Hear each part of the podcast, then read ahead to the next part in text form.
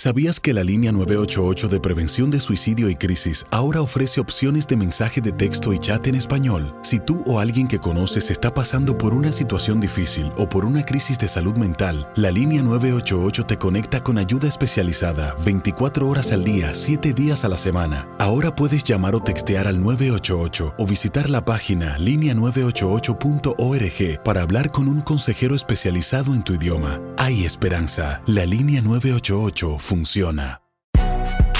Si no sabes que el Spicy McCrispy tiene Spicy Pepper Sauce en el pan de arriba y en el pan de abajo, ¿qué sabes tú de la vida? Para, pa, pa, pa. Sick of being upsold at gyms? My guy, you're currently a base member. For $90 more, I can upgrade you to our Shred membership. For 130 more, you'll be a Swole member. And for just $300 more, you'll reach Sweat Platinum. At Planet Fitness, you'll get energy without the upsell. Never pushy, always free fitness training and equipment for every workout. It's fitness that fits your budget. Join Planet Fitness for just $1 down and $10 a month. Cancel anytime. Deal ends Friday, May 10th. See Home Club for details. ¿Quieres regalar más que flores este Día de las Madres? The Home Depot te da una idea. Pasa más tiempo con mamá plantando flores coloridas, con macetas y tierra de primera calidad para realzar su jardín. Así sentirá que es su día todos los días. Llévate tierra para macetas Bigoro por solo $8.97 y crece plantas fuertes y saludables dentro y fuera de casa. Recoge en tienda y sigue cultivando más momentos con mamá en The Home Depot. Haces más, logras más. Más detalles en homedepot.com diagonal delivery. El siguiente podcast es una presentación exclusiva de Euforia On Demand. Amigos, ¿cómo están? Antes de empezar, quiero recomendarles otro podcast que creo les puede gustar mucho. Es el de TED en español. En cada eh, capítulo, cada episodio, cada podcast que hace TED en español, se escucha una conversación sobre preguntas, ideas provocadoras eh, de nuestro tiempo. Por ejemplo, ¿se puede aplicar eh, las reglas del ajedrez a la vida? ¿Pueden los emprendedores mejorar a través de su trabajo la educación, la salud de todos nosotros, el medio ambiente? ¿Cuál es la relación, por ejemplo, entre el amor y las matemáticas? Preguntas de verdad fascinantes. El podcast pues nos lleva a conocer a los principales líderes, creadores, pensadores en nuestra lengua, en el español, con el curador de TED en español, Jerry Garbulski, como guía. Así que por favor exploren el universo de ideas en eh, español junto a TED en español. Pueden encontrar todos los episodios que hacen ellos en Apple Podcasts, Spotify o donde sea que ustedes escuchen sus podcasts. Háganlo, vale la pena. Y con eso empezamos nuestro episodio del día de hoy. No es fácil hablar mm, de lo que sucedió en El Paso, Texas, este fin de semana. No es fácil porque duele particularmente el atentado directo, el ataque directo contra una comunidad que es la definición misma de lo que es uno. Cuando algo así sucede, a la objetividad periodística se le suman sentimientos de rabia e indignación que hacen particularmente complicado reflexionar con sensatez, con lucidez, con tranquilidad sobre lo que pasó. Y digo que eh, la comunidad del Paso, Texas, es la personificación de lo que soy y de lo que son millones de inmigrantes en Estados Unidos, porque es verdad, es eh, el Paso en muchos sentidos la gran ciudad fronteriza de Estados Unidos. Así como Tijuana yo diría es la gran ciudad fronteriza de México, yo creo que El Paso es la gran ciudad fronteriza de Estados Unidos. Primero porque tiene una comunidad de verdad muy singular, tiene un espíritu propio, el paso, de lucha, de batalla, pero también de solidaridad y de naturalidad en esta suerte de vida fluida entre el lado norteamericano, el lado estadounidense y el lado mexicano de la frontera. Alguna vez un amigo querido, periodista inglés de gran trayectoria, me decía, eso no es América, eso no es México, eso es Améxica. Y es cierto, lo que hay ahí es una combinación entre ambos países. Y las costuras no se notan. No se nota dónde comienza uno y termina el otro. Son producto, todos los que viven ahí, de esa dinámica tan peculiar que se da en la frontera. Prácticamente no hay frontera. Eso es lo que tanta gente desconoce. En El Paso, la gente va y viene con absoluta confianza, naturalidad. Los mexicanos que están comprando en El Paso vienen de Ciudad Juárez como si nada, a hacer el súper, a llevar a los niños a la escuela y viceversa. Por eso duele tanto. Y duele porque a pesar de que lo que sucedió es absolutamente devastador, como periodista hispano yo no puedo decir que me inesperado o imposible de prever, porque era cuestión de tiempo para que el discurso de odio en Estados Unidos, estos cuatro años que ha dedicado Donald Trump a golpear, acosar y calumniar a la comunidad inmigrante, a la comunidad hispana, diera paso a una masacre como la del fin de semana.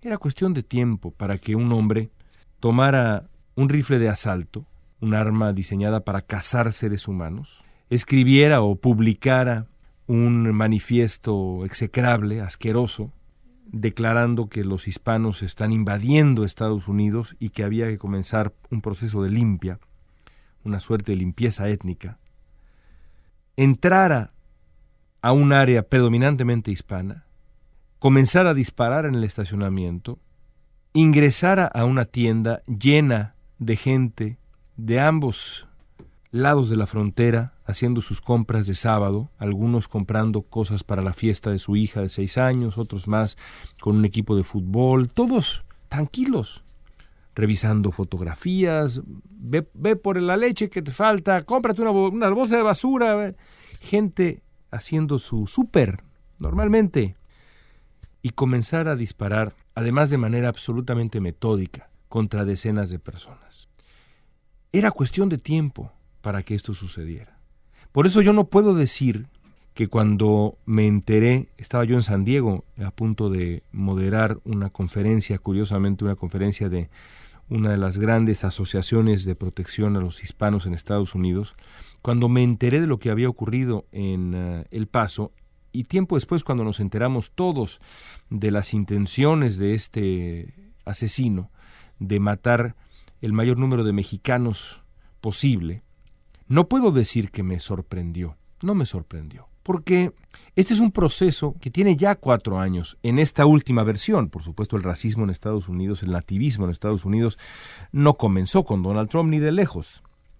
Pero esta amenaza directa contra los hispanos, contra los inmigrantes, contra los mexicanos, sí comenzó en gran medida con Donald Trump desde el primer día en que Trump lanzó su campaña a la presidencia. Cuatro años después, casi a la fecha, vemos la conclusión natural. Porque el discurso de odio siempre tiene consecuencias y generalmente son violentas. Siempre. Tarde o temprano el discurso de odio siempre tendrá consecuencias. Es casi una regla. Y dado que Donald Trump ha no solamente fracasado al evitar denunciar el supremacismo blanco en ocasiones anteriores, sino también ha convertido a la comunidad inmigrante en su villano favorito, su villano más conveniente y más visible, y ha legitimado teorías de la conspiración, y ha fortalecido a los extremistas, y ha echado leña a la hoguera de la polarización racial, como decíamos aquí la semana pasada. Nada de esto sorprende. Es la consecuencia natural de todo eso, lo que ha ocurrido en El Paso.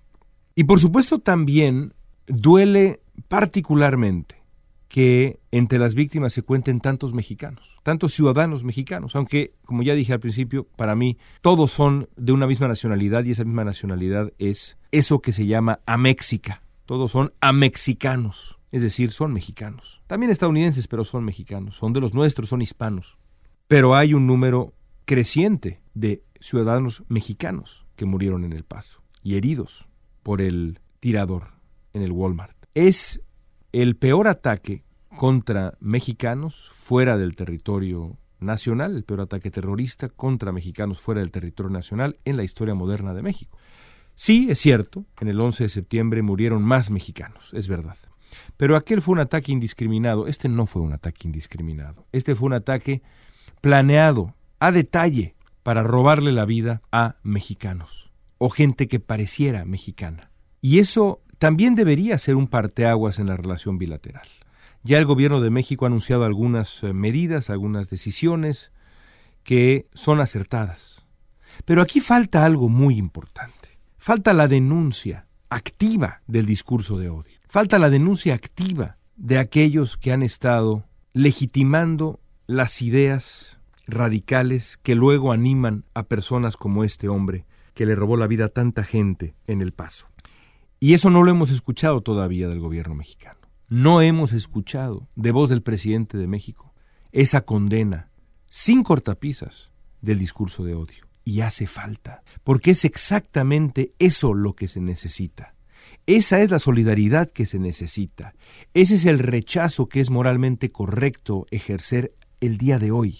No toleraremos más esta persecución retórica, violenta de los mexicanos. Porque esa persecución, esa agresión verbal, tiene consecuencias en la práctica. Si no queda claro ahora que la agresión constante de Donald Trump y nativistas que lo acompañan contra los mexicanos tiene o puede tener consecuencias prácticas, robándole la vida a personas de carne y hueso que dejan huérfanos a sus hijos. Si no queda claro a estas alturas, no sé cuándo quedará claro. Y si no queda claro a estas alturas, tampoco sé en qué momento resulta justo reclamar y alzar la voz frente al discurso de odio. Es ahora.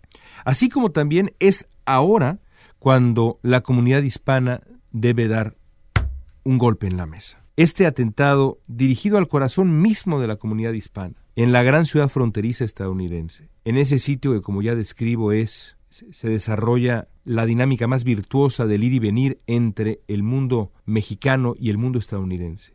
Si eso no anima a los votantes hispanos a salir en masa a las urnas y pasarle la factura de esta barbaridad a quien debe pagarla, no sé qué va a animar al voto hispano. Si ver correr la sangre de los nuestros no nos anima a alzar la voz mediante el voto, no sé qué nos va a animar. Y no es cierto que aquí los dos partidos en Estados Unidos tengan la, misma culpa, que ambos hayan, por ejemplo, ignorado la necesidad de regular la venta y tenencia de armas de fuego, como sugería un poco el presidente López Obrador en una muestra de ignorancia. No es lo mismo. Los demócratas han buscado legislación mucho más sensible.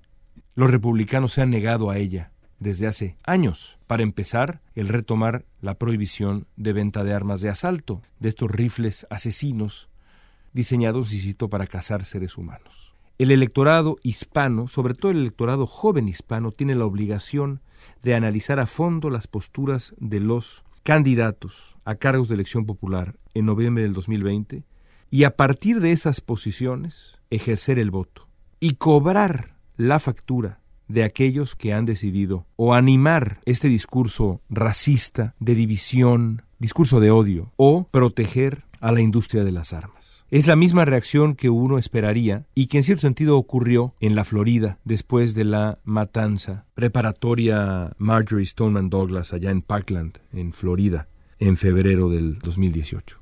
Los jóvenes se pusieron de acuerdo, reaccionaron y encabezaron un movimiento de resistencia. Los hispanos tienen que hacer lo mismo. Es la única manera de decir basta ya al uh, discurso del odio y a la violencia homicida de las armas. Es la única manera. La participación política. En Estados Unidos las cosas no van a cambiar en automático porque seamos francos, en función de la violencia de las armas. Lo que vimos en el paso es el infierno, pero quizá no es el último círculo del infierno. El último círculo del infierno ocurrió hace algunos años, cuando Adam Lanza ingresó a una pequeña escuela en Connecticut y le robó la vida a decenas de pequeños, de apenas cuatro años de edad, el 14 de diciembre del 2012, allá en Newtown, en la primaria Sandy Hook. Veinte niños, poco más grandes, entre seis y siete años de edad.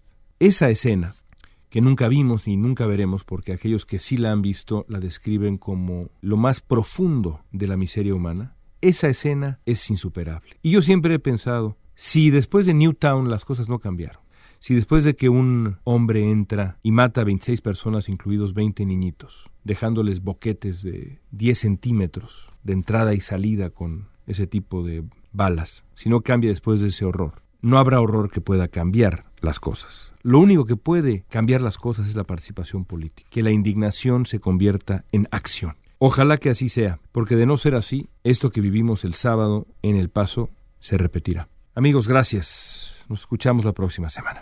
El pasado podcast fue una presentación exclusiva de Euphoria On Demand. Para escuchar otros episodios de este y otros podcasts, visítanos en euphoriaondemand.com. Hay gente a la que le encanta el McCrispy y hay gente que nunca ha probado el McCrispy. Pero todavía no conocemos a nadie que lo haya probado y no le guste. Para pa pa pa. Sick of being upsold at gyms? My guy, you're currently a base member. For $90 more, I can upgrade you to our Shred membership. For 130 more, you'll be a Swole member. And for just $300 more, you'll reach Sweat Platinum.